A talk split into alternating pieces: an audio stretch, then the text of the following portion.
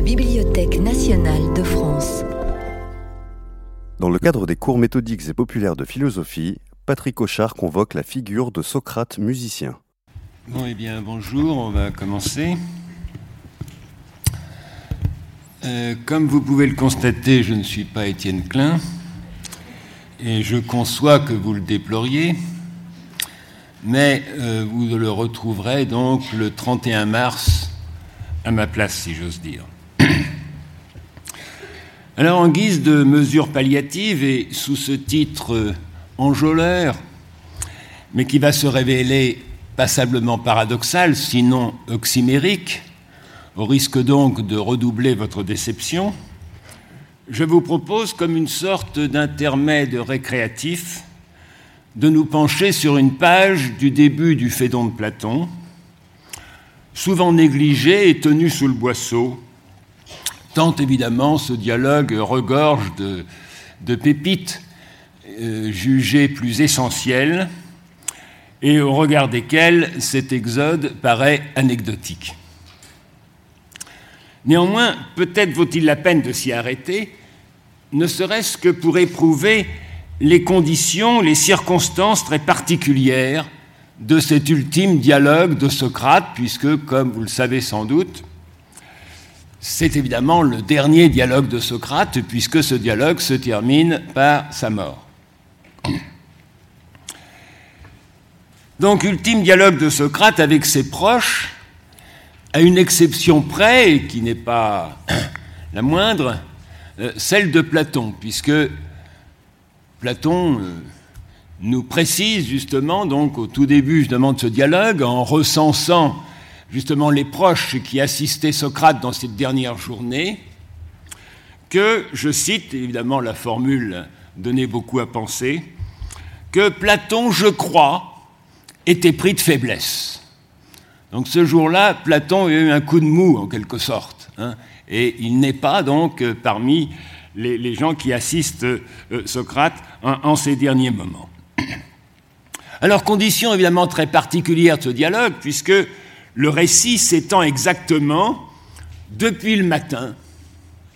Exarchès, nous dit, nous Phédon, le, narrateur justement donc de ce dialogue, et de cette histoire, de cette dernière journée, où il commence donc depuis le début, hein, ex arches. C'est-à-dire le moment donc où les magistrats préposés à la prison délient Socrate et donnent des ordres pour qu'il meure aujourd'hui. On peut entendre aussi d'ailleurs lui annonce hein, qu'il va mourir ce jour même, en quelque sorte. Bon, enfin, je, discute pas sur les problèmes de traduction. Alors, il y a un problème, effectivement, c'est que j'avais donné des, photocopies de ce passage, mais je crois qu'ils n'ont pas été, euh, ça n'a pas été répercuté. Pourquoi François Nida m'avait dit qu'il le ferait? Mais enfin, bon, euh, tant pis, on essaiera de faire sans. Donc, ça commence le matin, par conséquent, donc, où euh, la mort de Socrate est en quelque sorte officialisée pour cette journée même. Et ça va donc jusqu'au coucher du soleil, où prenant le pharmacone, le fameux, la fameuse potion euh, poison, hein, comme, on, dit plus euh, habituellement effectivement la ciguë, encore qu'on n'en sache vraiment rien, eh bien Socrate rend l'âme, et le dernier paragraphe du Phédon, les trois dernières lignes en quelque sorte du Phédon commencent ainsi, donc telle fut la fin hein, de cet homme remarquable, etc. etc. Ce qui veut dire par conséquent donc que le dialogue se situe d'un bout à l'autre, ce que j'appellerais donc à l'ombre, sinon à l'article de la mort. Alors, quelle que soit la sérénité dont Socrate fait preuve, il lui est bien difficile, et c'est quelque chose qui revient justement tout au long du dialogue, de convaincre ses interlocuteurs qu'il n'est pas en ce jour plus mal disposé, d'humeur plus chagrine ou moins ouvert aux objections que d'ordinaire. Je cite, Vous craignez que je sois aujourd'hui d'humeur plus difficile qu'auparavant.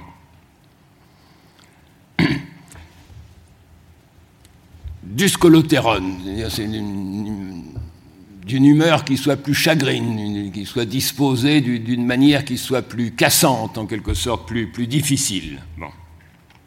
Et je cite un petit peu plus loin, Socrate écoutait et me paraissait tout content de la difficulté soulevée par Sébès. Tournant alors les yeux vers nous, voilà bien Sébès, dit-il, toujours en quête d'arguments à opposer, et pas précisément homme à se laisser persuader tout de suite par ce qu'on lui dit. Et Socrate écoute par conséquent avec bonheur, il se réjouit, nous dit, le texte justement, donc de ces objections que Sébès lui euh, oppose. Mais néanmoins, effectivement, donc, il a du mal, et il est même quasiment impossible, justement, donc, de convaincre ses interlocuteurs qu'il est dans cette disposition, ni plus ni moins disposé, justement, donc, que les jours précédents ou que dans sa vie euh, antérieure, si j'ose dire. Mais évidemment, il est impossible que cette circonstance ne pèse pas sur les échanges. Je cite encore un texte un petit peu plus loin.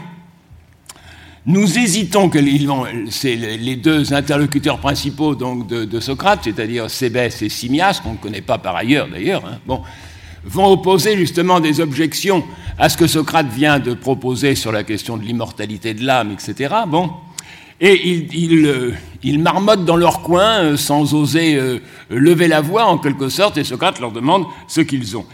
et, voilà ce qu'il dit. Nous hésitons à susciter des difficultés de peur que cela te soit désagréable en raison de ton malheur présent.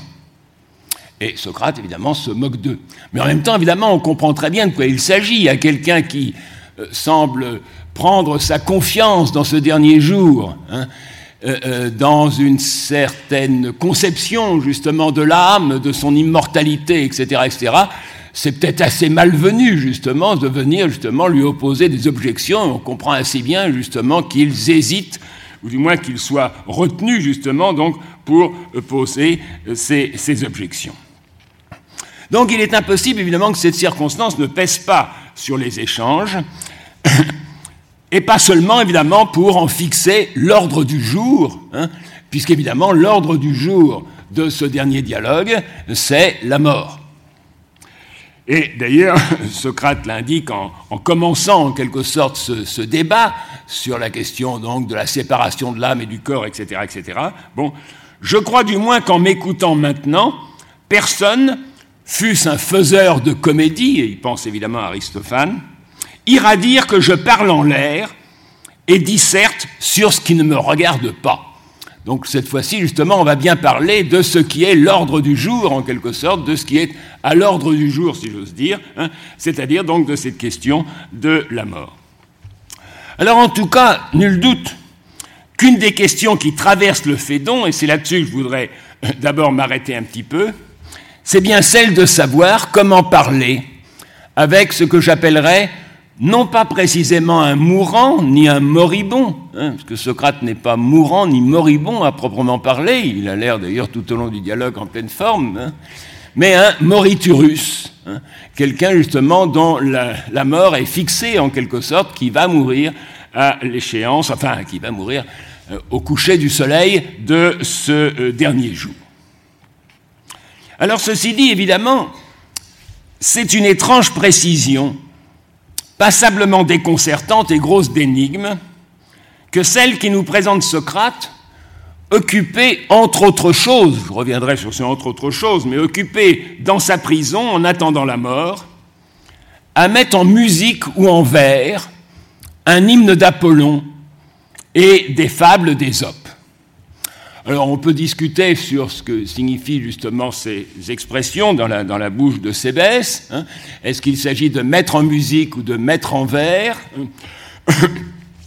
Il s'agit en quelque sorte, littéralement justement, de composer des poèmes. Hein. Il s'est mis donc dans sa prison à composer alors qu'il n'avait jamais fait. Hein.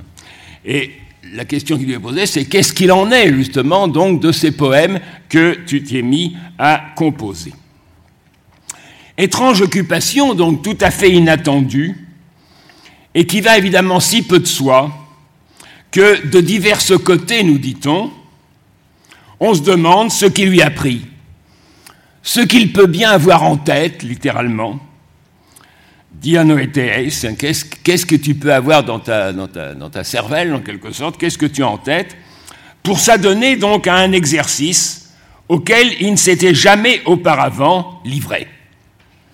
L'autre terme, c'est bien cela. Hein. Il compose alors, nous dit-il littéralement, qu'il n'avait jamais composé auparavant. Comme s'il adressait donc ainsi à la, cantonade hein, un, ultime message à déchiffrer, en se conduisant encore, encore une fois, je dirais, donc d'une façon bizarre, énigmatique ou du moins tout à fait inattendue. C'est le Socrate atopos, qui n'est jamais à une place déterminée en quelque sorte ou à une place euh, prédisposée. Alors cette bizarrerie d'ailleurs, ou cette énigme qui est ainsi euh, euh, levée, elle tient moins justement à la facture même de ces compositions, dont on nous dit strictement rien. Alors évidemment, la tradition après, vous trouvez chez Diogène Laërce euh, euh, la mention des, des, premiers vers, paraît-il, donc de cet hymne d'Apollon et de ses compositions effectivement sur Hésiode, mais évidemment c'est euh, parfaitement reconstitué ou parfaitement apocryphe, si vous voulez.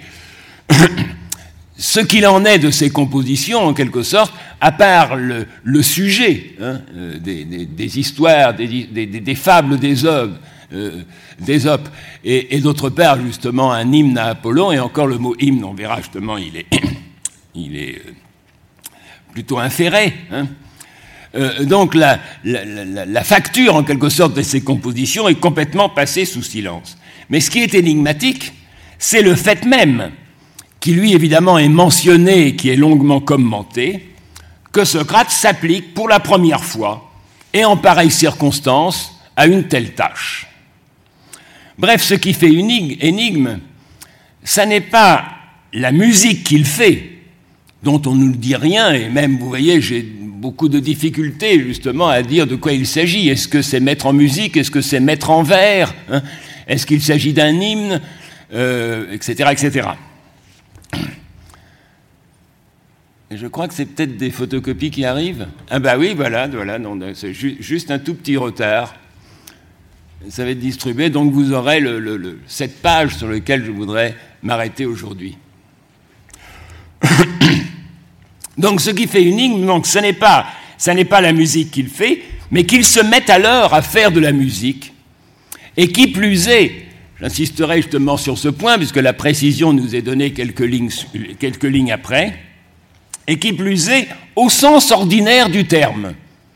Il ne faut pas chercher à 14 heures et se demander euh, qu'est-ce que c'est que la musique pour ce cas Il dit bien des modèles musicaines. Hein. La musique vulgaire, la musique populaire en quelque sorte. Le démodé, donc c'est l'adjectif sur démos. Hein. donc au sens ordinaire ou au sens, je dirais, vulgaire même en quelque sorte, euh, du mot. Donc la bizarrerie en l'occurrence, l'atopie en l'occurrence en quelque sorte, tient à la banalité, voire à la, trivialité de cette occupation que Socrate aurait eue dans sa prison. Alors au reste, le sujet n'est abordé qu'avec une certaine gêne, en mettant à profit telle remarque fortuite et en sautant sur l'occasion dès lors que Socrate lui-même se trouve avoir mentionné Ésope, mais également de manière fortuite, comme on verra, et une fable qu'Ésope aurait pu composer. Je situe les choses rapidement. Hein. On vient donc de délier Socrate, donc qui était enchaîné, on peut imaginer, donc pendant la nuit. Hein. Bon, donc on vient, nous dit-on, donc de délier Socrate, et Socrate s'assoit et se frotte en, repliant effectivement la jambe, hein, et en se frottant la jambe à l'endroit justement où la chaîne euh, euh, était, serrée en quelque sorte donc sur, euh, sur la jambe. Et à ce moment-là, donc, il se met à, à parler justement du rapport entre la douleur et le plaisir, ou le plaisir et la douleur, en disant justement qu'ils sont évidemment totalement opposés. Hein, et en même temps totalement inséparables. Hein. Donc, euh, après justement la douleur de la chaîne, hein, eh bien, il ressent justement ce plaisir à se frotter la jambe.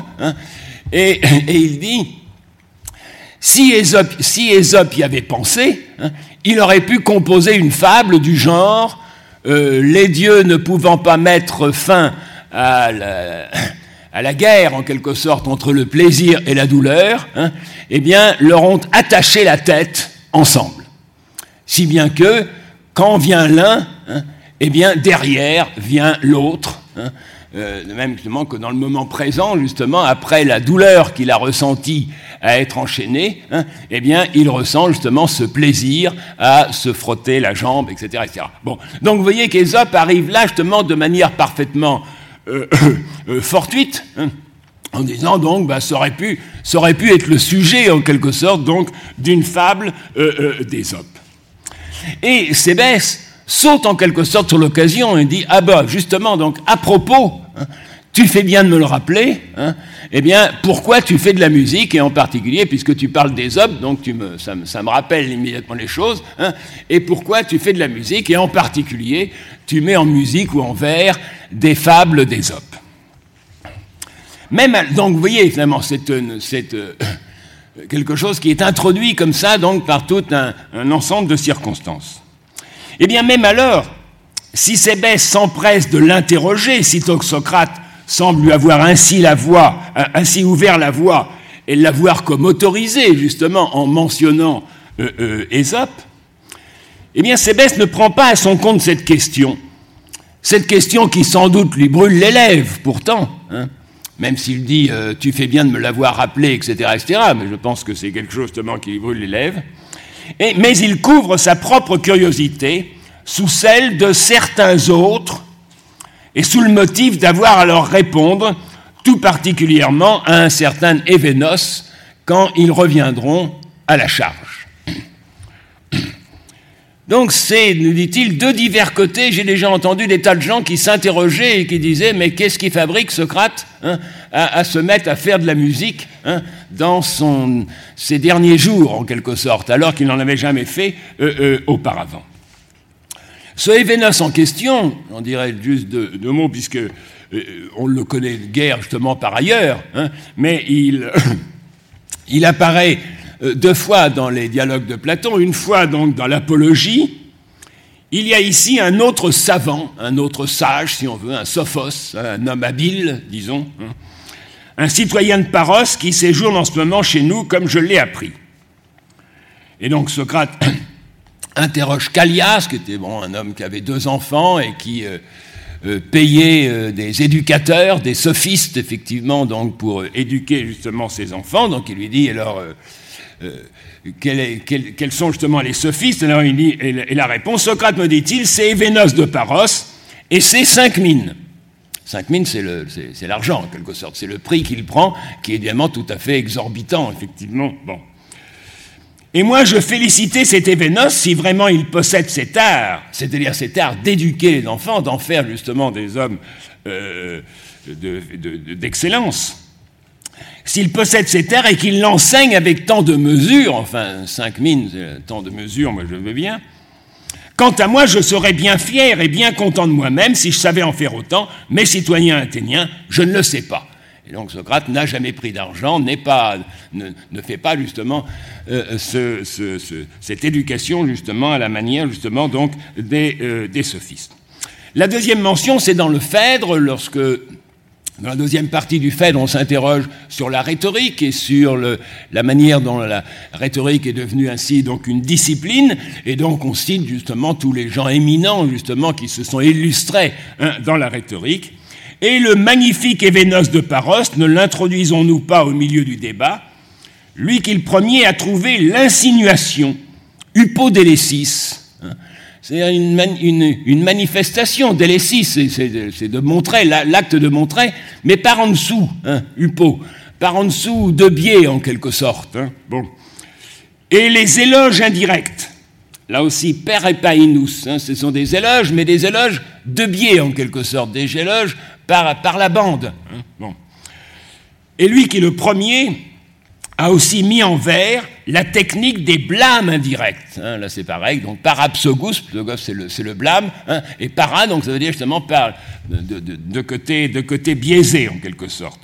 pour aider la mémoire, c'est un sophos. Donc c'est un homme habile, c'est un sage, c'est un savant si vous voulez, mais c'est un homme habile et qui mérite de, de figurer hein, parmi les, ceux qui illustrent ainsi donc la, la rhétorique. Donc il s'agit, nous dit Sébès, donc d'avoir de quoi répondre hein, euh, euh, à tous ces gens qui se demandent ce que peut bien faire Socrate en faisant de la musique hein, dans, sa, prison et qui évidemment donc ne manqueront pas de revenir à la charge.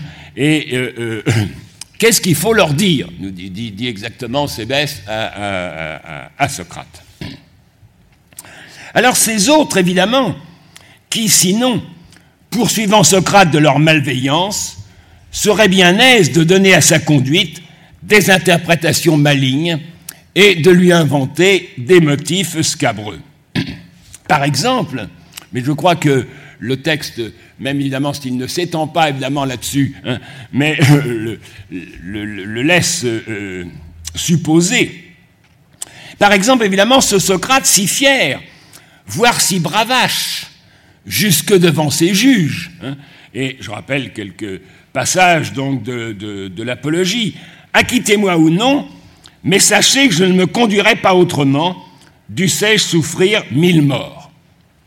Ou encore, pourquoi ne le ferais-je point, c'est-à-dire chercher à apitoyer ses juges, à amener les petits-enfants qu'il a et à jouer sur l'émotion, sur en quelque sorte? Bon, pas par bravade, ni pour vous humilier. Mais bon, s'il doit justement écarter la bravade et, l'humiliation évidemment des juges, hein, euh, c'est évidemment que la manière dont il se conduit est, ainsi euh, euh, considérée.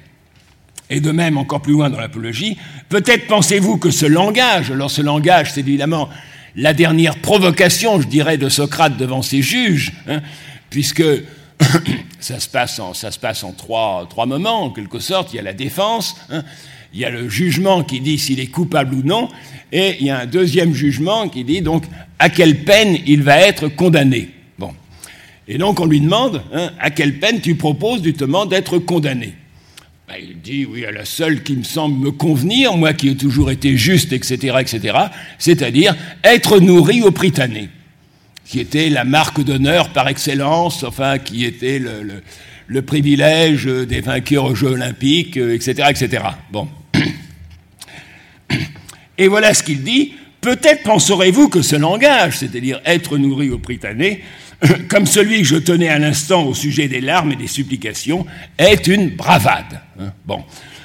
Donc Socrate s'est montré euh, avec cette, intransigeance en quelque sorte hein, et, ce caractère, je dirais même quasiment provocateur en quelque sorte, donc au long de son procès.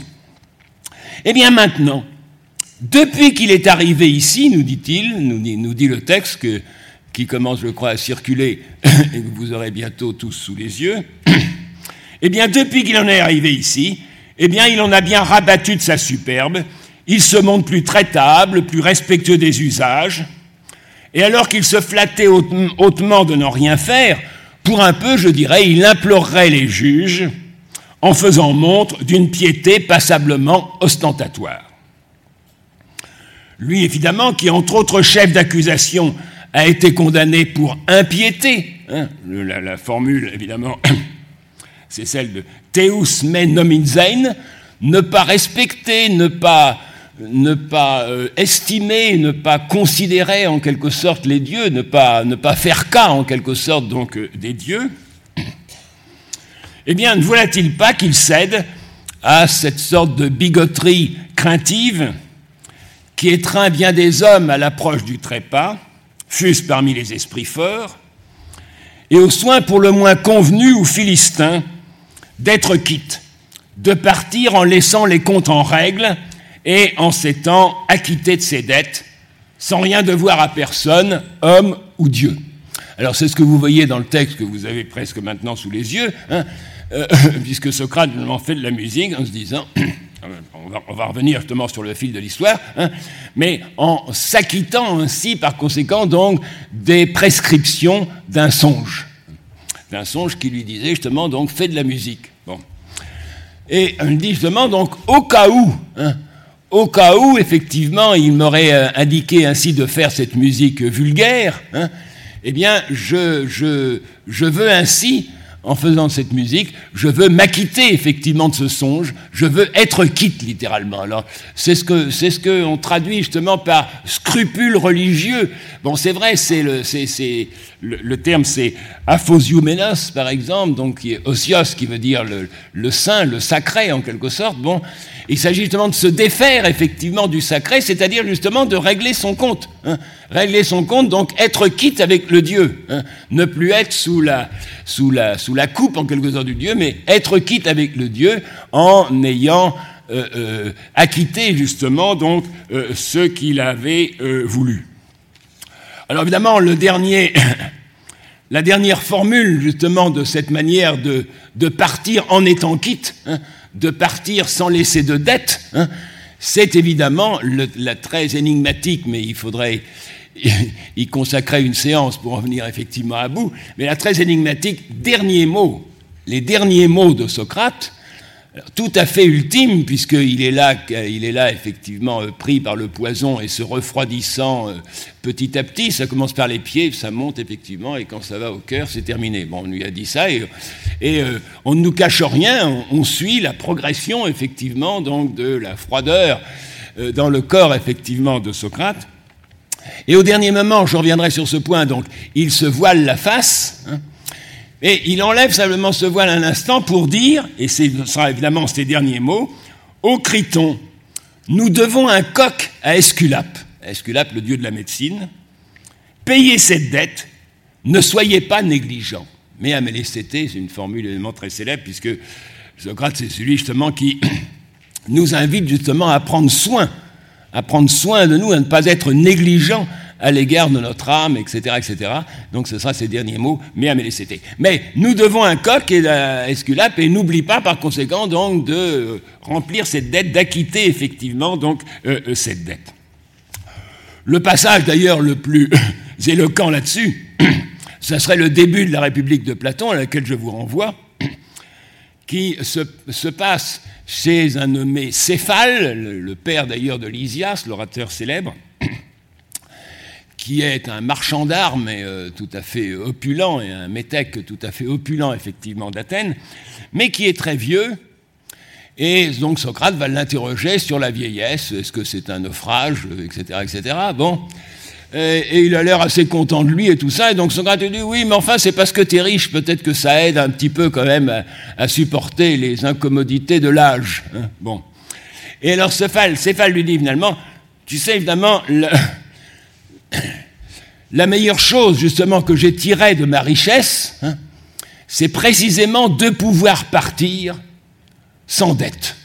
Je ne dois rien à personne, ni Dieu, ni homme, je ne dois rien à personne. Et d'ailleurs, bon, il va s'en aller très peu parce qu'il est assez peu fait justement pour les discussions philosophiques. Hein, bon, mais il va s'en aller justement de nouveau faire un sacrifice à je ne sais quelle euh, divinité. Donc évidemment, c'est cet intérêt et, ce caractère qui tient justement donc les hommes euh, qui pour, lequel justement la mort hein, devient imminente en quelque sorte, eh de se mettre en règle en quelque sorte, hein, de, s'acquitter justement de leur, de leur dette.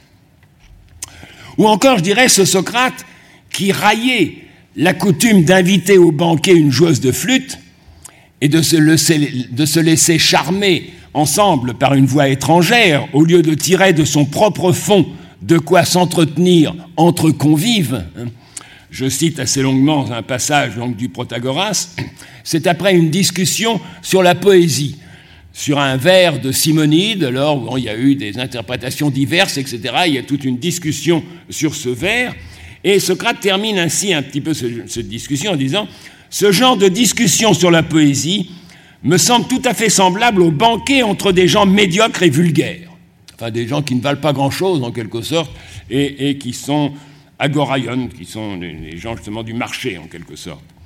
Car ceux-ci, faute de pouvoir quand ils boivent, être ensemble par leurs propres moyens, par leur propre voix et discours, à cause de leur manque d'éducation, font monter le prix des joueuses de flûte en payant cher une voix étrangère celle des flûtes, et se réunissent autour de cette voix.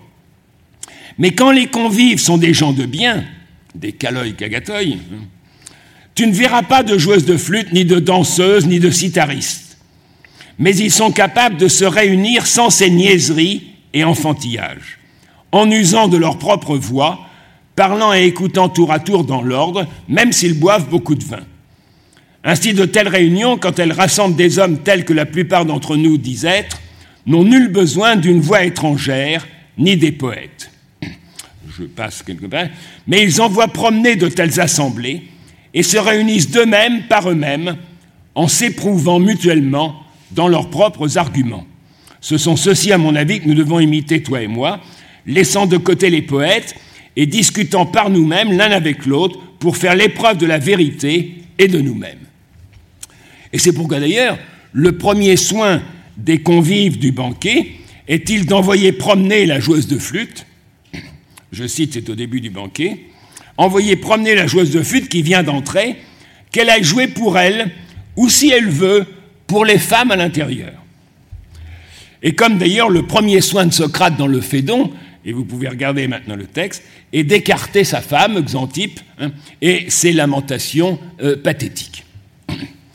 Eh bien, ce Socrate qui, euh, euh, encore en quelque sorte, se défendait d'être flûtiste, hein, c'est encore dans le banquet, dans le, fameux portrait de Socrate par Alcibiade, qui le compare d'abord à Martias, celui qui a inventé, le satire Martias, qui a inventé justement la flûte, là, l'art en quelque sorte de la flûte. Hein, et Alcibiade dit Mais diras-tu, je ne suis pas flûtiste Réponse Un flûtiste bien plus merveilleux que celui-ci, bien plus merveilleux justement que Martias, toi tu l'emportes à ce point sur lui que sans instrument, par de simples paroles, par des paroles nues, hein, psylois logois, hein, par des paroles. Euh, euh, c'est assez compliqué parce que c'est, on trouve la même chose justement à propos des mathématiques.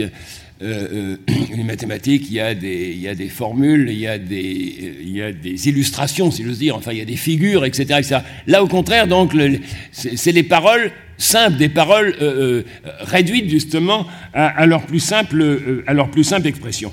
Donc, c'est par des paroles nues, en quelque sorte, que tu produis le même effet que Martias avec euh, sa flûte.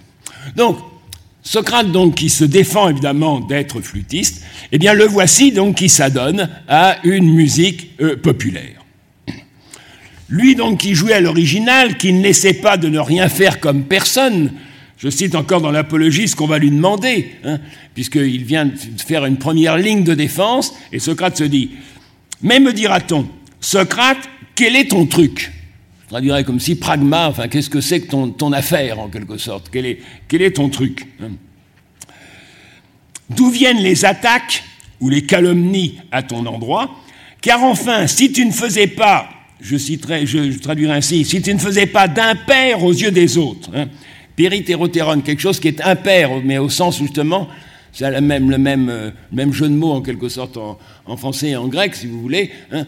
Faire un impair, et puis c'est le nombre impair par rapport au, nombre pair. Donc si tu ne faisais pas d'impair euh, aux yeux des autres, si tu n'agissais pas différemment de la plupart, il n'y aurait pas si grande rumeur et si grands propos à ton sujet. Donc évidemment, c'est que Socrate ne fait rien effectivement comme personne. Eh bien, est-ce qu'il n'est pas maintenant soucieux de se ranger de rentrer dans le rang, de s'occuper à des tâches bien communes, bien banales, démodées, hein, à, la, manière populaire en quelque sorte. Ou d'ailleurs, reproche inverse, inversement, Socrate qui prétendait dire la vérité dans un discours sans après, dans un discours qui ne serait pas composé à proprement parler, comme les orateurs euh, qui l'ont euh, qui l'ont précédé dans l'apologie, puisqu'il doit répondre justement aux orateurs de l'accusation. Et il nous dit, bon, je vous renvoie au début de l'apologie, c'est un, un, passage superbe d'ailleurs, hein, il dit, ah, ils ont été formidables, les, les orateurs, là. Hein. bon, euh, moi-même, pratiquement, j'y ai cru à ce qu'ils ont raconté, hein, tellement, tellement ils étaient persuasifs et tellement ils étaient formidables, en quelque sorte. Euh, il y a évidemment qu'une petite difficulté, c'est qu'ils n'ont rien dit de vrai. Hein. Euh, tout ce qu'ils ont raconté est parfaitement faux, hein, mais en même temps, évidemment, c'était parfaitement euh, persuasif.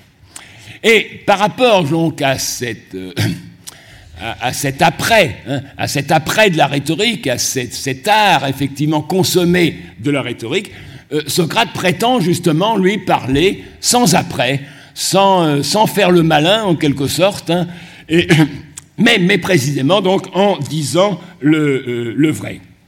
Alors je cite, donc c'est le début de, de l'apologie, Vous entendrez de ma part toute la vérité, non certes par Zeus dans un langage apprêté comme le leur, fardé de noms et de verbes savamment agencés, mais vous entendrez des propos émis tant bien que mal, comme les expressions me viendront. Et il en est de même d'ailleurs dans le banquet, puisque Socrate dans le banquet parle le dernier, enfin je laisse de côté le rebondissement avec l'arrivée d'Alcibiade, mais dans, ce qui était prévu, il parle effectivement le dernier, et donc il y a eu quatre ou cinq discours précédents qui ont été parfaitement composés euh, d'un style effectivement tout à fait méditer. Hein. et, Socrate dit, eh bien, vois donc, Phèdre, s'il est besoin aussi d'un tel discours qui fasse entendre le vrai sur l'amour, mais où le vocabulaire et la disposition des phrases seront ce qu'elles seront, comme d'aventure il se pourra qu'ils me viennent. Donc Socrate euh, prétend justement, donc précisément, ne pas composer. Hein. Il prétend dialoguer avec le premier venu, etc., dans la rue, hein. mais il, entend justement ne pas du tout composer ce, discours, évidemment, sans après. Eh bien, voilà-t-il pas justement que dans sa prison, il s'exerce à relever et à tendre son langage, c'est l'expression qui est employée, en tainas, hein, qui est l'expression mettre en musique ou mettre en vers, euh, les, deux, expressions évidemment sont possibles, mais qui, implique justement donc un langage tendu en quelque sorte, hein, et à viser justement donc le registre du poème, hein, puisque l'interrogation de Sébès, c'est qu'est-ce qu'il en est de ces poèmes que tu as composés dans ta prison, alors qu'avant tu n'avais jamais justement euh, composé. Eh bien évidemment, on pourrait ainsi imaginer, si vous voulez, un réquisitoire évidemment contre Socrate. N'est-ce pas là donc une manière assez pitoyable, ou plutôt assez piteuse, de se renier, de faire amende honorable et de se fondre enfin, mais évidemment un peu tard et de manière bien suspecte, dans la masse. Mais ce que je voudrais indiquer, c'est que d'une manière plus générale, autour de celui qui est sur le point de mourir, et plus encore peut-être autour d'un moriturus, d'un condamné à mort en particulier, la curiosité s'aiguise, inévitable, quelque peu malséante, sinon malsaine, tout à la fois respectueuse et obscène, retenue et indiscrète. Et elle dénote, me semble-t-il, combien tout un chacun est attendu au tournant de cette ultime épreuve, avec un sentiment assez louche qui mêle indissociablement l'attente du miracle, du merveilleux, de l'assistance ou de l'élection divine, et la complaisance maligne à souligner l'horrible banalité des choses.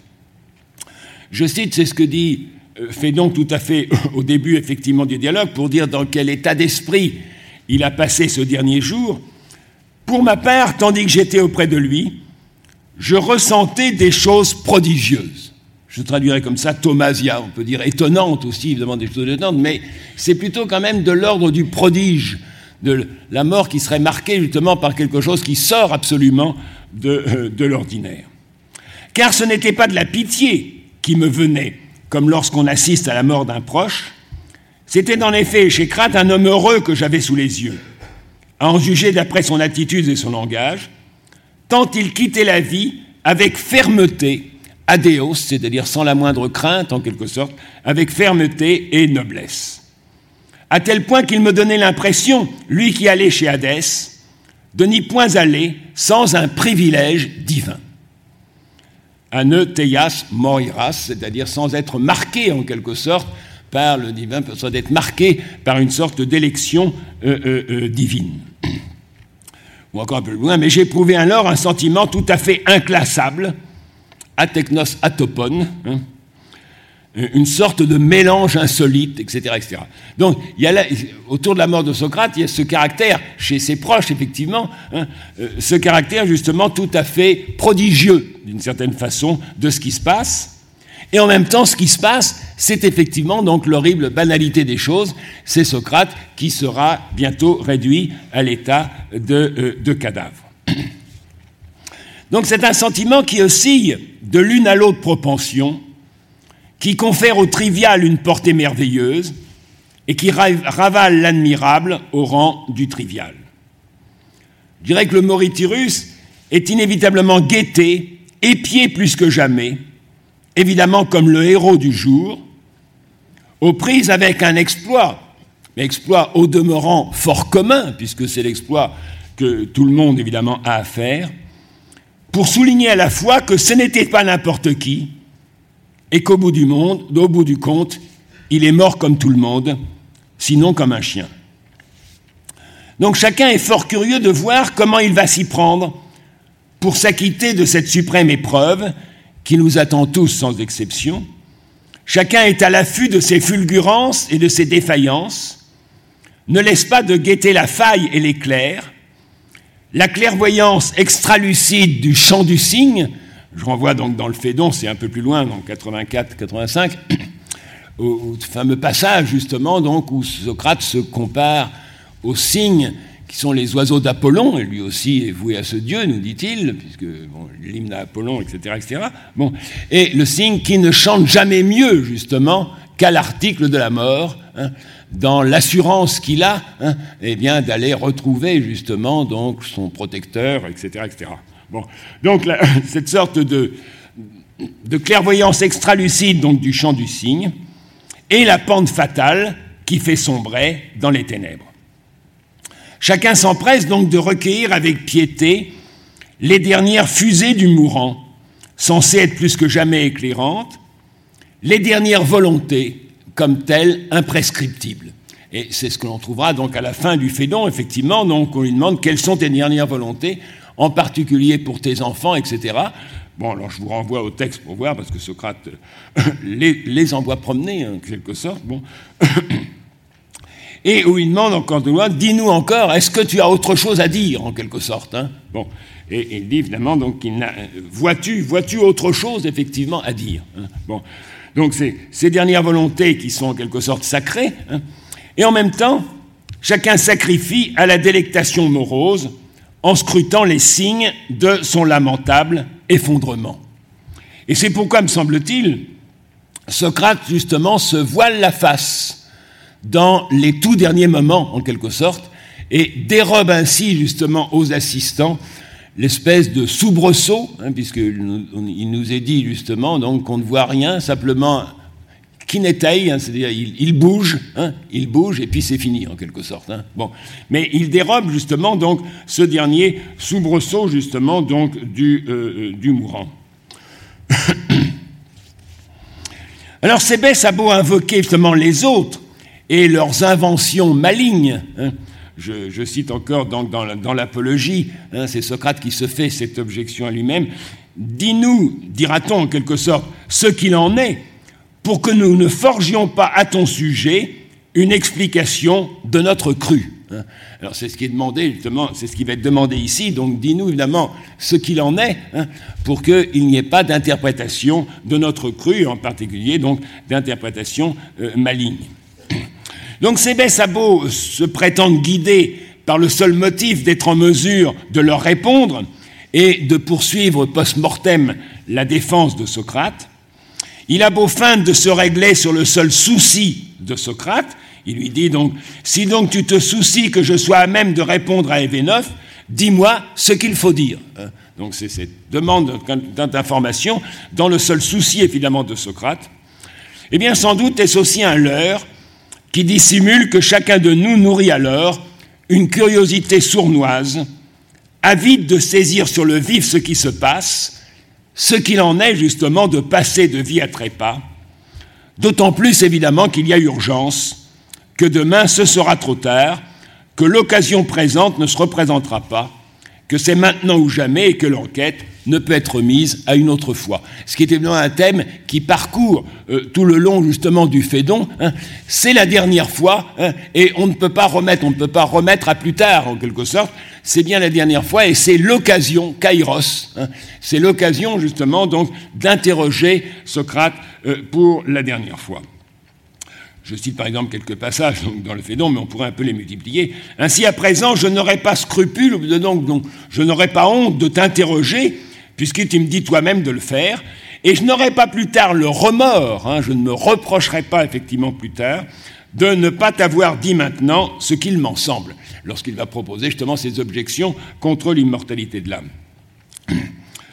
Ou de même un peu plus loin, donc, il dit Ils feront bien de ne pas garder le silence, donc ceux qui ont, quelque chose à dire ou qui, brûlent évidemment d'interroger Socrate, tant je ne sais pas s'il y aurait une autre occasion, kairos, un moment opportun en quelque sorte, hein, euh, hors celle qui s'offre à présent, à laquelle renvoyer pour quiconque veut parler ou entendre parler de telles choses.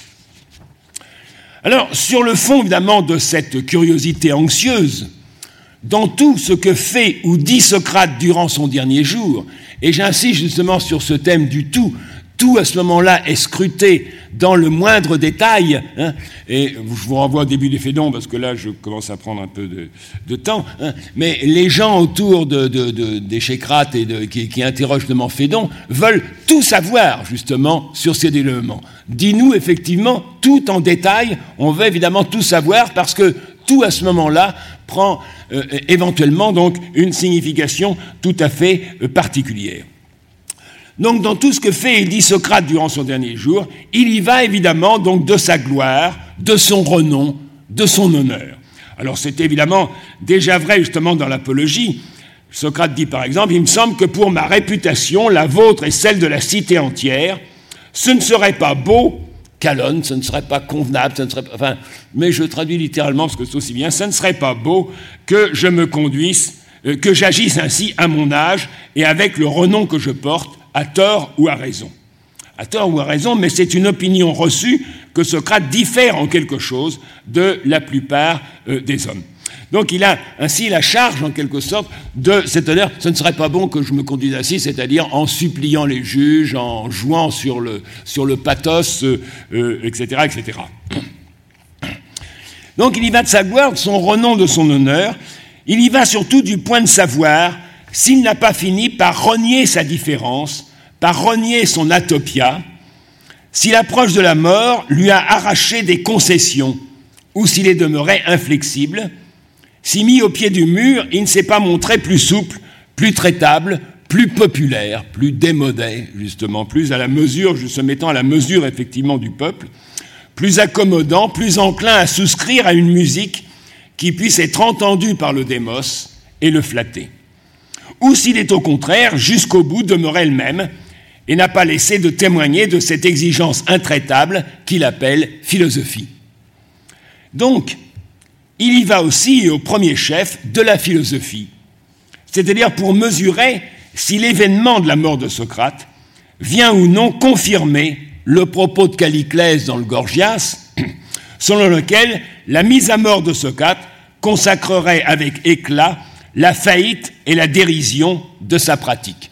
Alors c'est évidemment quelque chose qui parcourt, qui est un leitmotiv de, la position de Caliclès, l'adversaire de Socrate, donc dans le Gorgias, qui lui dit mais, mais regarde un peu de ce, qu'il en est. Hein. Si quelqu'un t'accusait, te, hein, te tirait au tribunal, hein, et, même par exemple demander ta mort si ça lui chantait, un, homme qui sait s'y faire, un homme habile qui, euh, qui, sait, qui sait prendre les choses, eh bien tu serais comme un enfant et, tu serais incapable de te défendre, hein, et, donc tu, euh, tu, ne saurais pas justement donc te sortir de ce mauvais pas. Et c'est la chose la plus abjecte qui soit, du moins c'est la chose la plus honteuse justement donc qui soit. Hein. et donc euh, si la philosophie conduit à cela, effectivement, bon, eh bien ça signe bien évidemment donc son caractère euh, de, de, dérision en quelque sorte. Et c'est un propos d'ailleurs dont l'apologie fait encore résonner l'écho. Hein, Peut-être me dira-t-on, c'est Socrate qui parle, peut-être me dira-t-on, Socrate, tu n'as pas honte d'avoir mené un genre de vie qui aujourd'hui te met en danger de mort Alors il répond en disant non, non, le danger de mort, c'est pas, pas si abominable que ça. Euh, Achille a su, euh, tous les héros évidemment, donc ont su affronter la mort, etc. Mais je, vais revenir justement tout de suite euh, là-dessus. Donc surtout, c'est ça que je voulais, voulais indiquer au moins, c'est qu'il y va d'abord et avant tout de la philosophie dont il porte l'exigence, et de la question de savoir si Socrate, au seuil de la mort, va ou non démentir la tranquille assurance dont il faisait preuve, euh, euh, euh, ou qu'il affichait face à Caliclès, s'il va finalement lui donner raison, puisque celui-ci l'invitait justement, je cite, à cultiver la belle musique des affaires humaines, hein. Alors laisse tomber tout cela, mais mon bon, crois-moi, arrête ces arguties hein, et cultive la belle musique. On pourrait traduire aussi des actes, tone pragmatone, hein, mais des, actes ou des affaires humaines, c'est-à-dire la musique qui est celle donc de, la carrière politique en quelque sorte, bien entendu. Hein. Mais enfin, c'est sous ce terme de manque de la belle musique des affaires humaines, en trahissant donc d'une manière ou d'une autre que cet appel inlassable et intrépide à philosopher n'était jamais que niaiserie et enfantillage, qui se dissipent comme neige au soleil, tel un vain songe, sous le coup du sérieux, dès lors que la vie même est en jeu. Alors, bon, j'aurais beaucoup de passages à dire, mais le passage essentiel, ce serait dans le Criton, c'est euh, les trois dialogues, si vous voulez, autour de la mort de Socrate, et c'est évidemment l'apologie qui fait son procès, le Criton qui est à l'avant-veille de sa mort, et le Phédon qui est le dernier jour. Bon. Et dans le Criton à l'avant-veille de sa mort, Criton est un ami de Socrate, vient pour lui proposer de s'enfuir. Euh, c'est une manière un petit peu comme Carlos Ghosn, si vous voulez, il s'agit de se... Il s'agit de fuir non pas la justice, mais l'injustice. On lui dit, fuis l'injustice. Bon. Et alors Socrate dit, est-ce que tout cela, c'est-à-dire je dois respecter les lois de la cité, etc., c'est toujours ce que j'ai enseigné, etc., etc. Bon, et, c'est ça, c'est ça à ses yeux qui est la, qui est la philosophie. Est-ce que tout cela était bien dit? Kalos et les ghettos, hein, c'était, c'était bellement dit, je dirais plutôt, hein, avant que je dusse mourir. Mais que maintenant, il est clair que c'était dit pour rien, juste pour parler, ce n'était en vérité que plaisanterie et niaiserie. Et euh, précisément, naturellement, il va, refuser justement donc cette, évasion que ses amis justement lui proposent, hein, en restant justement fidèle à la loi et soumis en quelque sorte à la loi, hein, même si son application est juste ou injuste, etc. C'est une autre demande, mais fidèle à la loi et passage donc où il y a la fameuse prosopopée euh, euh, des lois. Ou aussi au contraire, par conséquent, donc sans se départir de sa conduite et de ses propos habituels, il va témoigner que la philosophie à laquelle il ne laisse pas de se consacrer n'est pas une simple pose dont il faisait parade, mais qu'elle tient le coup même devant la mort et sa suprême euh, menace. Encore faut-il préciser, comme dernier, dernier point justement sur, ce, sur cette question, faut-il préciser qu'en ce qui le concerne, Socrate n'entend pas mourir en héros ou en martyr, ni ne prétend sacrifier sa vie à une cause, fût-ce celle de la philosophie ou de la justice à laquelle il l'a. Pour la bonne raison que cette façon de considérer la mort et d'en faire cas, c'est-à-dire de l'ériger ainsi en arbitre, comme épreuve ultime et décisive, ou comme suprême pierre de touche d'une existence, que cette façon donc d'envisager la mort commande sans doute la fabrique des héros, scénant de leur sang et de leurs coups d'éclat mortels la facture et le salut de la cité, mais que cette exaltation ne va pas sans susciter la discrète ironie de Socrate. Et je me réfère à un texte que j'ai déjà, je crois, cité ici, il y a un certain temps, qui est dans le Ménexène, dialogue assez étrange qui, est, qui consiste pour la plus grande part dans une sorte, dans une oraison funèbre que, prononce Socrate. Bon, c'était, je ne veux pas faire chose sur l'oraison funèbre, mais enfin, c'était le moment solennel, justement, à Athènes, où on célèbre les morts euh, qui sont morts à la guerre pour défendre effectivement la cité durant l'année écoulée, hein, et en même temps, donc, il y a une sorte d'éloge de la cité, euh, d'éloge de leurs ancêtres, enfin d'éloge, etc. Bon. Alors, voilà ce que dit Socrate. Ma foi, Ménexène, il paraît y avoir bien des avantages à mourir à la guerre. On obtient une belle et magnifique sépulture, même si on a fini ses jours dans la pauvreté. Et en plus des éloges, même si on ne vaut pas grand-chose, hein, même si on est un folos, un homme médiocre ou, même un vaurien d'une certaine façon. Hein. Des éloges vous sont rendus par des hommes qui s'y entendent, donc des sopheuilles, hein, et qui ne louent pas n'importe comment à l'aventure, mais dans des discours préparés à loisir. Leurs louanges sont si belles qu'en parlant à propos de chacun de ses mérites, réels ou non, réels ou non, hein, c'est ça le point qui évidemment qui va être essentiel justement pour Socrate. Et en faisant briller tout l'éclat des, des plus beaux noms, ils ensorcellent nos âmes, ils font l'éloge de la cité sous toutes les coutures, en louant ceux qui sont morts à la guerre, tous les ancêtres qui les ont précédés, et nous-mêmes encore vivants, de sorte que moi, Ménexène, en m'entendant ainsi loué par eux, je me sens les dispositions les plus nobles, et chaque fois en les écoutant, je suis charmé et pense être devenu sur le champ plus grand, plus vaillant et plus beau. Et suivant mon habitude, je suis souvent accompagné d'étrangers qui écoutent avec moi.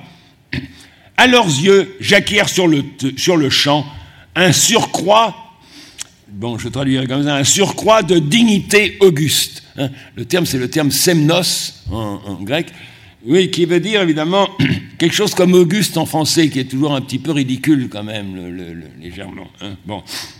Et cette dignité, donc cette semnotes, je la conserve plus de trois jours, tant le discours de flûte et le son de l'orateur pénètrent dans mes oreilles. Bon. Alors, bon, voyez bien cette sorte de, persiflage, effectivement, de Socrate à propos justement de l'institution, une des institutions les plus augustes d'Athènes, hein, euh, c'est-à-dire justement l'oraison funèbre. Hein. Eh bien, c'est que, quel que soit justement le charme, le charme de l'exercice, quel que soit l'ensorcellement hein, euh, que, que cet exercice évidemment produit, eh bien, cette institution procède au mépris du vrai au mépris du vrai, c'est-à-dire on, va faire le héros justement de gens qui ne sont, qui sont, qui étaient évidemment des vauriens. Hein. Euh, euh, on, va célébrer des mérites réels ou non. Hein. Bon, donc elle, procède donc au mépris du vrai et en ensorcelant nos âmes sous le charme et par la musique d'une gloriole qui nous nimbe en quelque sorte d'une aura euh, illusoire sur le dos des morts.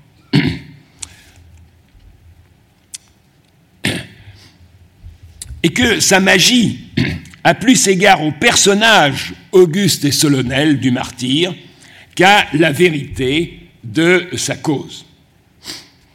Et vous savez effectivement au contraire ce que Socrate dira justement dans le Phédon, quant à vous, si vous m'en croyez, ne vous souciez que peu de Socrate et bien davantage de la vérité. S'il vous semble que je dis vrai, donnez-moi votre accord, sinon tendez tous vos arguments contre nos propos et N'hésitez pas, par conséquent, donc, à multiplier les, euh, objections. Alors, à, l'instar, je dirais, du démon de Socrate, ce démon qui le détournait, mais qui ne le poussait jamais, hein, qui pouvait le, détourner de ce qu'il avait envisagé, hein, mais qu'il ne lui prescrivait jamais rien, hein,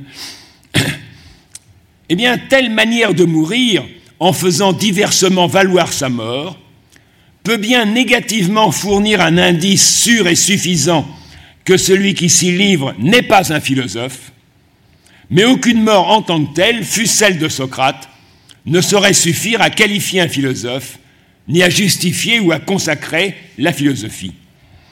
Tout au plus se trouve-t-elle, en l'occurrence, que sa manière de mourir désamorce la récusation ou le démenti que d'aucuns en attendent. De même d'ailleurs, nous dira-t-il à la fin du Fédon, que les grands serments au chevet effectivement d'un mort, hein, eh bien, ne servent à rien en quelque sorte, ne sont, effectivement donc d'aucune euh, portée. Euh, je cite encore, donc c'est dans, dans, le Fédon, n'est-ce pas donc un indice suffisant quand tu vois un homme s'irriter d'être sur le point de mourir, qu'il n'est pas philosophe, mais quelques, bon là je ne, traduis pas, quelques philosomates, hein, un, un, amoureux évidemment du corps. Hein. Euh, le même se trouvait aussi à l'occasion philocrémate, un homme qui aime l'argent, en quelque sorte un amoureux de l'argent, et Philotime, un homme donc qui aime les honneurs, soit l'un, soit l'un, soit les deux justement, donc en même temps. Donc la manière de mourir, en quelque sorte, ne qualifie pas justement le philosophe. Hein. C'est, faire de la mort trop de cas, d'une certaine façon, hein, que de la prendre ainsi donc comme arbitre et, comme pierre de touche. Mais tout au plus, évidemment, de manière négative, hein, peut euh, euh, indiquer justement qui n'est pas philosophe.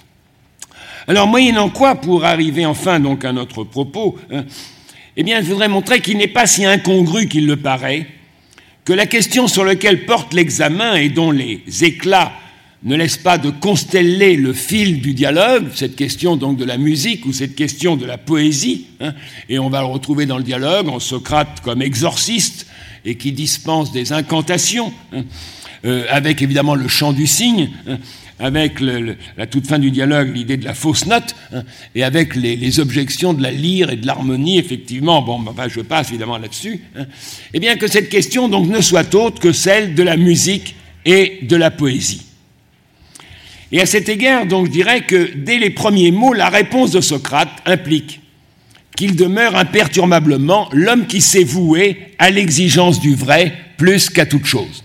Donc évidemment, les premiers mots de Socrate en réponse à la question de Sébès, c'est dis-lui la vérité. Dis-lui tout simplement le vrai, littéralement, ou les, choses vraies, tel était. Et que donc s'il a employé pour partie, je dis bien pour partie, il n'a pas passé il n'a pas euh, transformé sa prison en studio de musique, en quelque sorte. Hein. Il a passé pour partie, et même sans doute pour moindre partie, puisqu'il nous est bien précisé par ailleurs à plusieurs reprises hein, que le séjour de Socrate dans, la prison, hein, puisqu'il y est resté, on ne sait pas du tout, mais enfin on imagine un mois ou quelque chose comme ça, puisque pour des raisons tout à fait accidentelles, le procès de Socrate a eu lieu le jour où le bateau qui s'en allait vers Délos, euh, faire une sorte de pèlerinage évidemment à Apollon, euh, bon, en mémoire de, l'histoire de Thésée, etc., etc., du Minotaure, bon, eh bien que le navire s'en allait. Et pendant le pèlerinage, donc Délos aller-retour, etc., et avec les, les euh, intempéries possibles, ça peut durer un certain temps. Hein. Pendant le pèlerinage, on ne faisait pas d'exécution. Hein. Et, donc l'exécution de Socrate a été de manière parfaitement accidentelle, notamment, donc reculée de, bah, du temps justement pour le navire d'avoir fait effectivement donc l'aller-retour. Bon. Eh bien, euh, le, le, temps justement que Socrate a passé à cette prison, il l'a passé comme avant exactement comme avant, en quelque sorte, c'est-à-dire à discuter. Hein, et euh, vous verrez au début justement du Fédon, euh, euh, euh, Fédon raconte là justement à discuter dans des entretiens philosophiques, nous dit-on, etc., etc. Bon, et donc évidemment la musique c'était simplement une tâche accessoire. Mais donc que s'il a employé pour partie le délai qui a été consenti par le sort entre sa condamnation et sa mise à mort à composer de la musique, ce n'est pas, ou pas seulement à titre de distraction, ni pour faire amende honorable en sacrifiant au conformisme, ni même par mesure de sûreté pour jouer sur tous les tableaux et parer d'aventure à toute éventualité, vous verrez que c'est ce qu'il nous dit à la fin, il m'a paru plus sûr. Hein. Si jamais le son, je voulais dire que c'était de la musique populaire que je devais faire, il m'a paru plus sûr au dernier moment, en quelque sorte, pour mettre toutes les billes de mon côté, en quelque sorte, bon, il m'a paru plus sûr de euh, me livrer donc à, cette, à cet exercice. Eh bien, ce n'est pas, pas donc, il ne s'agit pas exactement de parer à toute éventualité, mais d'abord et avant tout pour faire œuvre de vérité. Et la vérité, donc, c'est qu'il y va en la matière de l'enjeu le plus décisif, le plus crucial, et en un sens le plus cruel qui soit, à savoir de ce qui sépare irréductiblement le philosophe du poète. C'est quelque chose évidemment qui sera repris et là aussi avec une insistance qui est significative dans la République, puisque vous savez peut-être que dans le dixième livre de la République, le dernier, hein, euh, d'une certaine façon, la, Constitution euh, est faite, elle a été bouclée, la, question politique en quelque sorte a été bouclée, hein, et euh, donc le dixième, livre, on commence à réfléchir sur ce qu'on a fait, et Socrate dit, eh il y a un point particulier qui me semble particulièrement juste, effectivement, dans les dispositions qu'on a prises pour former cette polythéia, hein, c'est le règlement sur la poésie. Et, il revient, et, il y a donc, une critique, effectivement, donc, de, la poésie et de la musique au, début du dixième livre donc, de la République, qui, revient justement donc, sur, euh, euh, sur ce point. Alors, ça commence comme cela, donc, dans, ce dixième livre de la République. Il faut que je le dise, repris. Cependant, une certaine affection filiale, un certain respect, Aïdos, que depuis mon enfance j'ai pour Homère, m'empêche de parler. Là aussi, par conséquent, il y a quelque chose qui retient, hein, de la même façon qu'on avait vu justement dans le Fédon, il y a quelque chose qui retient de parler et de faire des objections ou de faire évidemment des, critiques, sinon un réquisitoire. Mais il ne faut pas davantage honorer un homme que la vérité. De la même façon, donc, il euh, tient, tient, moins compte évidemment de Socrate que de la vérité, et là, justement, c'est tient moins compte d'Homère, hein, quelle que soit l'affection et le respect qu'on a pour lui, effectivement, donc, que de la vérité. Mais il ne faut pas davantage honorer un homme que la vérité, comme je viens de le dire, il faut parler. Euh, et sinon, chers, camarades, alors voilà, oui. Euh, et sinon, chers camarades, nous ferons comme ceux qui, ayant jadis éprouvé de l'amour, lorsqu'ils en sont venus à penser que leur amour n'est pas leur avantage, se font sans doute violence à eux-mêmes, mais ne manquent cependant pas de s'en écarter. Nous aussi, pareillement, à cause de l'amour d'une telle poésie, amour venu en nous de, la façon dont nous avons été élevés dans les beaux régimes politiques, nous serons certes bien contents qu'elle apparaisse comme très bonne et très vraie, donc la poésie ou la musique, mais tant qu'elle ne sera pas capable de se justifier, nous l'écouterons sans cesser de nous chanter cet argument que nous disons et cette incantation en prenant garde de ne pas retomber dans notre amour d'enfance qui est aussi celui de la plupart des gens. Alors, bon, ce texte demanderait évidemment beaucoup d'explications et on pourrait y arrêter longtemps, puisque euh, il va justement commander une sorte de, condamnation, d'une certaine façon, de la poésie, ou du moins euh, de restriction extrêmement euh, drastique hein, de la poésie et de la musique dans la cité, dans la cité platonicienne. Bon. Et en même temps, justement, cette manière justement de résister en quelque sorte au charme de la poésie hein, est prise comme une incantation. C'est-à-dire, on va, on, va continuer à se chanter justement donc ces arguments hein, comme des incantations. donc, il faudrait lentement reprendre. Mais ce point qui m'intéresse ici justement, donc, c'est ce caractère cruel justement, ce caractère cruel du divorce hein, entre le philosophe et le poète, et de la manière justement dont le philosophe doit nécessairement aux yeux de Socrate, s'arracher justement à ce charme de la poésie. Et il me semble donc que sous la forme déconcertante d'une aimable ironie, Socrate appure ses contes en grattant la, la plaie jusqu'à l'os avec la poésie, avec la mesure commune, avec cette culture générale qu'on appelle aussi par antiphrase philosophie. C'est l'expression que vous trouvez dans le texte que vous avez sous les yeux, où on se demande si, si est un philosophe. Événos n'est-il pas un philosophe? Mais oui, je crois, hein, répond justement euh, euh, Et cette manière justement donc d'appeler philosophie, cette, cette sorte de culture générale qui aboutit à la mise à mort de Socrate par haine de la philosophie. Et je rappelle justement simplement que l'accusateur le plus dangereux de Socrate, celui qui mène l'accusation en faisant valoir la vieille diffamation diffuse à son encontre qui remonte jusqu'à Aristophane, c'est ce que vous pouvez trouver dans la poésie de Socrate, celui qui propose la condamnation à mort, le seul que Socrate fasse comparaître dans sa défense, et dans l'apologie de Socrate, il y a un dialogue hein, entre Socrate et son accusateur, justement, euh, euh, principal à ses yeux, hein, eh bien c'est justement Mélétos, hein, qui est le porte-parole des poètes, celui, nous dit Socrate, qui porte la haine des poètes, ou qui porte, disons, l'animosité, justement, donc, des, des, euh, des poètes. C'est-à-dire donc, je dirais, avec le creuset même d'une éducation. Alors c'est évidemment le thème, le thème évidemment tout à fait essentiel de, Homère, éducateur. Hein. Euh, les Grecs sont éduqués à Homère, hein, en lisant Homère, en le chantant, etc., etc., hein, et en, le commentant. Bon. Je cite, euh, par conséquent, Glaucon, c'est dans le dernier livre de la République, lorsque tu rencontreras des gens qui font l'éloge d'Homère, qui disent que ce grand poète a éduqué la Grèce, et que s'agissant de l'administration, de l'éducation et des affaires humaines, il mérite qu'on le choisisse pour l'étudier et pour vivre en conformant toute sa vie à l'enseignement de ce poète, il faudra certes les embrasser affectueusement comme des hommes qui sont les meilleurs qu'ils peuvent être, et leur accorder qu'Homère est le plus poétique et le premier fabricant de tragédies, tout en sachant qu'en fait de poésie, ce sont seulement des hymnes aux dieux et des éloges des hommes bien qu'il faut accepter dans la cité. Si par contre tu reçois la muse hédonisme, je traduis comme ça, Edusmene, la, la muse plaisante, la muse qui euh, force sur le plaisir en quelque sorte,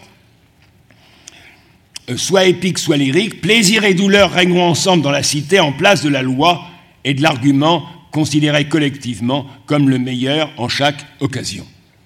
Alors, cette critique évidemment de la poésie dans le, dernier livre de la République, hein, c'est de la considérer comme le creuset même d'une éducation qui se repaît de fantasmes, hein, fantasmata, qui se replaît de faux semblants, hein, d'idoles en quelque sorte, idola.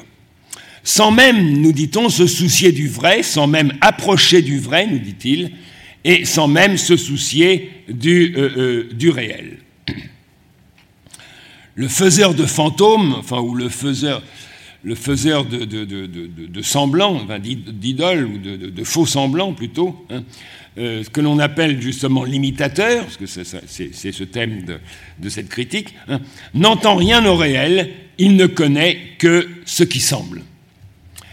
Et en exploitant par conséquent le charme et la magie de la musique, il s'agit donc de rompre ou de, régler ses comptes, comme j'essaie de l'indiquer, avec cette inépuisable matrice de toute fausseté qui enjôle nos âmes dès l'enfance jusqu'à nous inspirer tendresse et respect pour cela même qui nous abuse, qui nous fait illusion, pour le sorcier Homère, dont la mise en scène nous fait évoluer dans un décor de faux semblants.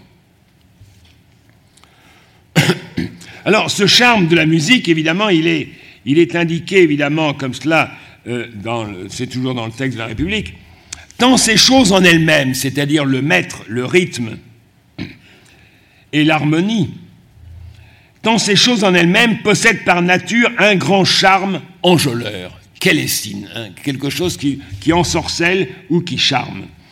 Et la preuve en est, nous dit Socrate, que quand les expressions des poètes sont dépouillées, c'est-à-dire sont mises à nu, hein, gymnotenta, sont dépouillées des colorations de la musique et qu'elles sont énoncées en elles-mêmes par elles-mêmes, elles ressemblent au visage de ceux qui ont l'éclat de la jeunesse, mais qui sont sans beauté, tels qu'on en vient à les voir lorsque leur fleur les a quittés. C'est d'ailleurs un thème qu'on trouvait déjà justement dans le Gorgias. Hein.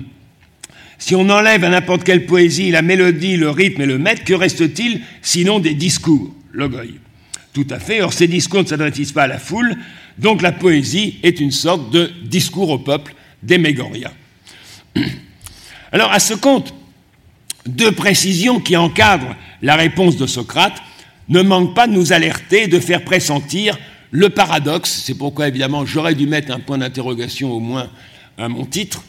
Mais le paradoxe selon lequel Socrate fait de la musique justement pour signifier de la façon la plus catégorique qu'il n'est pas musicien.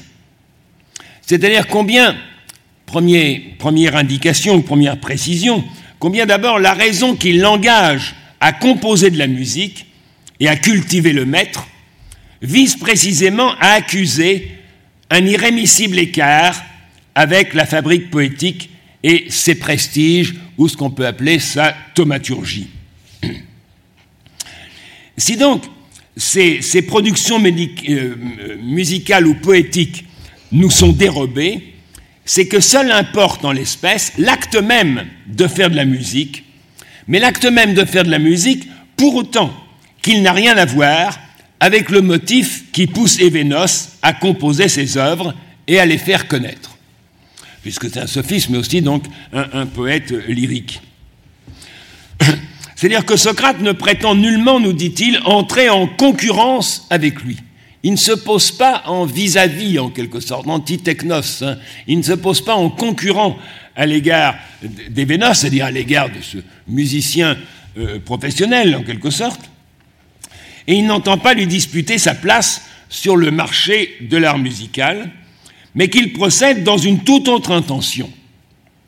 De même, dernière précision, tout à fait à la fin de la réponse de Socrate, qu'il n'entend aucunement se mettre à inventer des histoires captivantes, ni devenir, doué ou non qu'il soit pour ce faire, artisan de mythes. Je cite la fin effectivement du texte. Pensant que le poète, pour peu qu'il veuille être poète, devait forger des histoires, il devait fabriquer des mutos, des mutoi, exactement, il devait fabriquer évidemment des mythes, hein, et non simplement des arguments, des logoi. Et pour ma part, je n'étais pas, je traduirais comme ça, expert en histoire. Littéralement, il disait, pour ma part, je ne suis pas mythologique. Hein. Alors bon, sans doute, on va dire, mais ça veut dire sans doute, évidemment, euh, expert en histoire serait, serait sans doute le mieux. C'est pas tellement qu'il ne soit pas doué pour euh, raconter ou pour inventer des histoires, c'est qu'il n'entend pas justement euh, être justement donc un expert en musique. C'est-à-dire qu'il se trouve, nous dit-il, donc faire de la musique dans le seul dessein d'interpréter un songe et de s'acquitter de sa prescription ou de se soucier de son avertissement. Autrement dit, Socrate fait de la musique en ayant garde d'en diffuser le venin, hein, donc cette musique, il la garde pour lui d'une certaine façon, hein, s'il si, si, si, fait de la musique. Et il ne s'agit pas donc d'un reniement, mais je dirais il s'agit d'une ironie semblable à celle qui lui fait soutenir dans l'apologie, accusé qu'il est d'impiété, qu'il se tient fermement au service du Dieu et qu'il n'a jamais eu d'autre soin que de s'enquérir du sens de son oracle et de le vérifier. Bon, vous connaissez l'histoire, je ne me rappelle pas, mais enfin, bon, Kéréphon était allé à Delphes et il avait demandé à la Pythie, une interrogation bizarre, est-ce qu'il y a quelqu'un qui est plus sophos que Socrate? Et la Pythie avait répondu non. Il n'y a personne qui soit plus sophos que Socrate. Et c'est ce qui aurait lancé justement la carrière de Socrate qui s'est demandé après et qui a fait qu'est-ce qu'a bien voulu dire le Dieu? Alors que je sais que je ne sais rien, hein, qu'est-ce qu'a bien voulu dire le Dieu en disant qu'il n'y avait personne qui soit plus sophos, évidemment, que moi Et donc il a passé sa vie, en quelque sorte, à répondre à cette question et à vérifier l'oracle, puisque l'oracle ne peut pas dire de mensonge, en quelque sorte, hein, à vérifier en quel sens donc devait être pris l'oracle. Et là, ici, par conséquent, il s'agit de vérifier ou d'éprouver, évidemment, ce qu'a bien pu voulu dire le songe en lui disant « fais de la musique ». Alors autant donc à son procès, qui est une action publique, Socrate se réfère au témoignage contrôlable d'un oracle, et il dit d'ailleurs, bon, effectivement, Kéréphon est mort, tant pis, mais enfin son frère est là qui pourra en témoigner. Donc on a un témoignage, un appel à témoin, effectivement, comme il est euh, à propos hein, à l'intérieur justement donc d'un procès. Et il se trouve aux prises donc avec la rhétorique, tenu évidemment qu'il est lui-même de faire œuvre d'orateur, Autant donc dans sa prison, à l'adresse de ses proches, sur le terrain non plus civique ou judiciaire, mais je dirais psychique, eh bien, il fait état d'un songe, qui est évidemment un événement privé et euh, sans témoin à produire, et il touche au poème pour apurer ses comptes avec la poésie. Donc, je dirais, il se fait orateur, mais un orateur qui dit le vrai, hein, nous dit le début justement donc de l'apologie, et interprète d'oracle pour dénoncer la rhétorique fallacieuse qui règne impudemment sur la place publique, et il se fait poète, mais poète qui se garde de diffuser ses productions, et interprète d'un songe pour dénoncer les prestiges de la poésie, dont le charme insidieux et non moins fallacieux pénètre dès l'enfance le cœur même de tout un chacun. Je renvoie par exemple dans la République c'est pas mal. Euh, après la gymnastique, on va passer donc au discours, et Socrate dit donc il y a deux sortes de discours, les vrais et les faux, hein, et on commence par les faux. On commence par les faux, puisque évidemment, c'est ceux qu'on raconte aux enfants. Hein. Aux nourrissons, on ne va pas raconter euh, le, Parménide, hein, mais on va leur raconter justement donc des histoires, des mythes. Et, donc on commence justement donc par, par insinuer ainsi donc le faux. Ainsi donc Socrate, dans sa, prison, dans son dernier jour même, en a bien fini avec la cité et sa pompe euh, rhétorique. Les onze, les magistrats, évidemment, l'ont détaché, justement, l'ont déchaîné en quelque sorte, et il en a fini à la cité. Il a même si bien pris congé de la foule, hein, c'est ce qu'il dit à l'intérieur du Fédon, donc le, jugement de oipoloi, de la plupart de la foule, hein, eh bien, nous dit-il, envoie-le promener ou le, donnons congé justement donc à la foule. Il a donné congé aussi à ses organes, les organes de la foule, c'est-à-dire le, le, serviteur des onze, comme on dit ici, c'est-à-dire celui que les onze ont laissé justement pour administrer le poison, etc. Alors bon, deux secondes parce que c'est assez rigolo quand même, puisque ce serviteur, il vient à peu près, enfin, euh, dès que le dialogue se trouve engagé, hein, et Socrate dit, mais qu'est-ce que vient vouloir dire le serviteur? Alors lui dit, le serviteur, il vient là pour dire, il ne faudrait pas qu'il s'échauffe de trop, hein, parce que justement, comme le poison, il produit son effet par refroidissement, hein, euh, s'il s'échauffe de trop, eh bien, la dose sera peut-être pas suffisante. Alors bon, il faudra un peu qu'il se calme un peu, etc. Et naturellement, Socrate dit envoie-le promener, hein, il a qu'à euh, multiplier par deux ou par trois la dose, etc., etc., mais envoie-le promener. Donc il envoie promener la cité et, ses serviteurs ou ses organes, et si bien que durant cette journée, il ne sera pas soufflé mot de l'injustice qui lui est faite, ni des responsables de sa mort. Responsable, d'ailleurs, je dirais, au demeurant, assez irresponsable. Je cite ce passage du, du Criton qui est pas mal la foule qui fait mourir les gens à la légère et qui les ressusciterait si on en était capable, le tout sans la moindre réflexion. Et c'est exactement Alcibiade qui n'est pas, comme on sait, justement plus conséquent justement que la foule, qui avoue dans son éloge de Socrate Bien des fois j'aurais vu avec plaisir qu'il ne fût plus au nombre des hommes, mais à rebours, si cela était arrivé, je sais bien que j'en aurais conçu la plus grande peine. Donc c'est ça, évidemment, donc la, foule et, les, responsables. Donc il en a fini avec la cité, il en a fini avec l'espace public, en quelque sorte, mais il lui reste encore à renvoyer, en quelque sorte, à renvoyer promener les mythes, comme il dira justement dans le Phèdre, c'est-à-dire à en finir avec la poésie, avec son charme enjôleur, avec son emprise amoureuse qui s'est insinuée depuis toujours dans nos âmes, et la rigueur de cet ultime détachement n'est pas moins significative ni d'une moindre portée que l'intransigeance envers la justice qu'il met au banc de la cité et qu'il l'arrache à son espace. Il lui faut encore en son dernier jour consommer la vieille brouille, l'antique différent qui oppose inexpiablement philosophie et poésie, comme il est dit au début du dixième livre de la République. Alors évidemment, l'ironie de l'affaire, tient à ce que l'interprétation du songe, qui au reste est réduit à sa teneur, je dirais à sa teneur logique, enfin logique n'est pas un bon terme, la teneur langagière, exactement, invariable, en éliminant la fantasmagorie imaginée de ces diverses versions. Je cite, mais vous avez le texte sous les yeux, bien des fois le même songe m'a visité dans ma vie d'avant, apparaissant d'une fois à l'autre sous des aspects visibles différents, mais disant la même chose, Socrate, disait-il, fais de la musique et mets-toi à l'œuvre. Bon, il peut y avoir évidemment d'autres traductions. Je vais donner là une autre traduction, mais c'est ainsi que je traduire les choses. Eh bien, l'interprétation du songe revient au bout du compte à le prendre à la lettre. Tandis qu'auparavant il l'avait entendu en faisant de la philosophie la plus haute et la plus sublime musique, comme si le songe l'encourager à faire justement ce qu'il faisait, je précise, comme, comme ceux qui encouragent les coureurs. Vous savez, quand on voit des gens courir, on leur dit vas-y. Ben oui, il fait que ça d'y aller. Euh, il ne demande que ça, évidemment, d'y aller. Mais c'est comme ça, justement, qu'on l'encourage à faire précisément ce qu'il fait. Bon. Et donc, le songe, en lui disant fais de la musique, hein, eh bien, l'aurait encouragé justement à faire exactement ce qu'il faisait, puisque la philosophie, c'est la plus haute ou la plus sublime euh, euh, musique.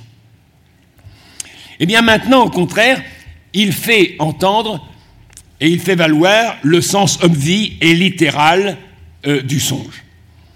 Mais cette soumission, cette obéissance à la lettre du songe, recèle, me semble-t-il, l'interprétation la plus subtile.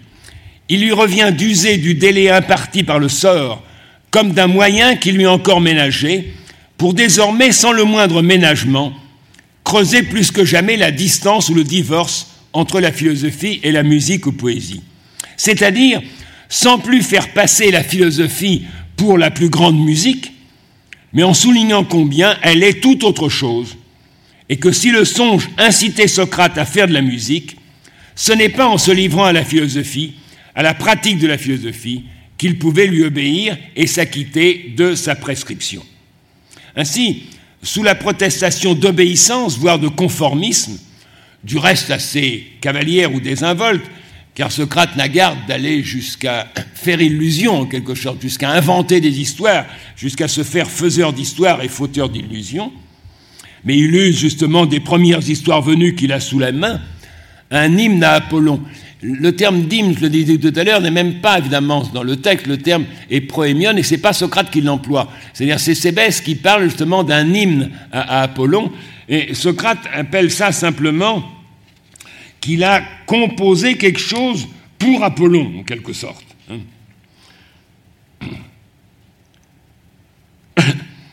Donc cet hymne à Apollon et des histoires évidemment d'Ésope euh, qu'il connaissait par cœur. Donc sous la protestation d'obéissance, plus que jamais, Socrate se montre réfractaire au consensus imposé à force de confusion et à coups de faux semblants. Plus que jamais, il entend faire la différence et la donner à penser. Alors sans doute, comme il dit dans l'Apologie, il n'est pas né d'un chêne ni d'un rocher.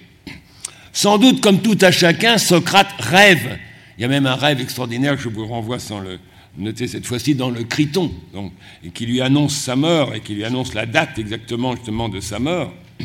Et il n'est pas insensible au charme de la musique comme aux délices de la poésie mais il nourrit en lui avec une exigence qui ne fléchit point le pharmacone. Cette fois-ci, le pharmacone, ce n'est pas exactement le remède ni le poison, c'est, je dirais, l'antidote.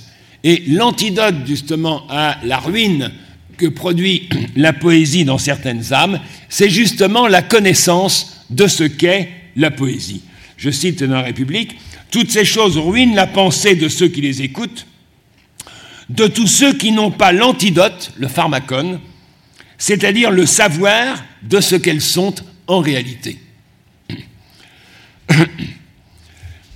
Et donc cette, cette, exigence qui lui intime de ne pas confondre le rêve et la réalité, de ne pas prendre la musique ou la poésie, fût-ce la plus sublime pour la philosophie, ou encore de se garder de cette fausse note qui fait appeler logos ce qui est mutos, ce qui est histoire fallacieuse en quelque sorte, et c'est le terme, euh, le, parle justement des logoi d'Ésope, hein, alors que euh, Socrate parle toujours justement des muteuils, effectivement, d'Ésope, qui fait passer un sophiste pour un philosophe, c'est ce qu'on a vu tout à l'heure donc à propos des Vénos, ou, tout à fait à la fin du Phédon, qui fait nommer Socrate son corps bientôt réduit à l'état de cadavre.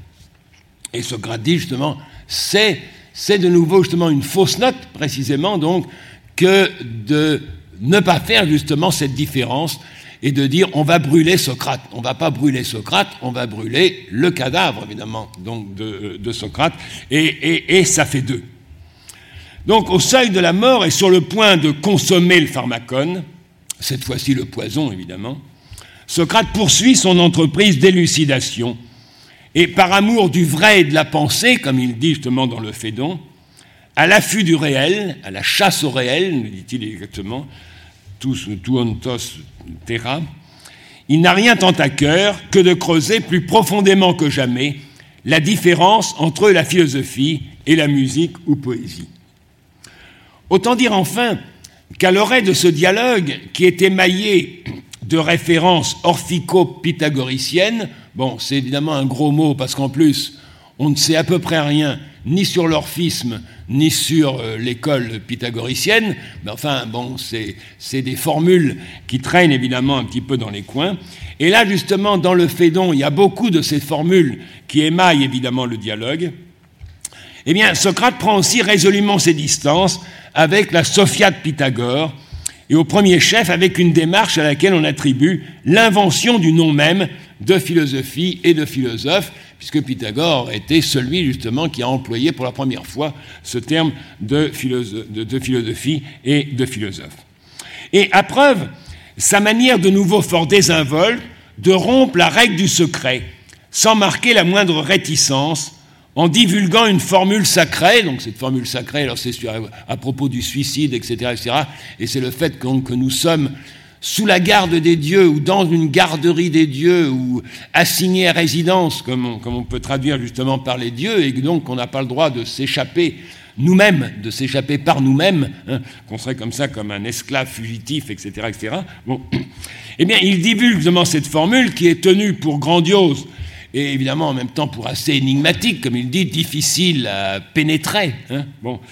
Euh, euh, a raison sans doute qu'elle est dérobée au commun et du même coup qu'elle est censée receler une portée ineffable. Eh bien, je dirais qu'on n'a rien de tel chez Socrate, on n'a aucune retenue qui sacralise ou qui solennise ses propos, quand il ne brûle effectivement de ne rien d'autre que d'examiner à fond et en commun, de diascospein, hein, examiner à fond évidemment et en commun, ce qu'il en est de notre commune condition et des biens qu'il nous incombe à tout à chacun, tant que nous sommes, de reconnaître. Alors quoi, Socrate dit Simias Est-ce que tu as en tête de t'en aller en gardant pour toi, seul à l'esprit, une telle pensée, ou ne la partagerais-tu pas avec nous?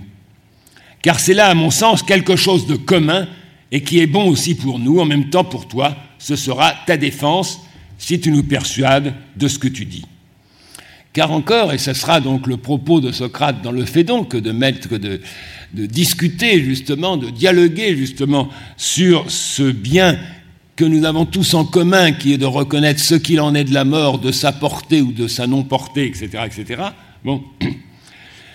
Et encore doit-il se défendre, faire son apologie, faire encore sa défense, comme au tribunal, dit-il lui-même, hein, d'abandonner ses compagnons, ce qui est quand même assez fort, puisque en même temps, ben, il n'est pas, de sa propre initiative justement qu'il les abandonne, pour le moins, hein. mais c'est bien ce terme, Socrate, tu nous abandonnes, et qui plus est, apparemment, d'un cœur léger, hein, puisque finalement, il meurt radios, c'est-à-dire facilement, d'une façon, ou exactement donc d'un cœur léger.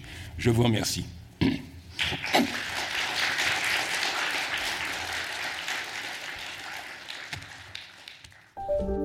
Vous venez d'écouter un podcast de la Bibliothèque nationale de France. Retrouvez les conférences, rencontres et créations de la BNF sur toutes les plateformes de podcast ainsi que sur le site bnf.fr.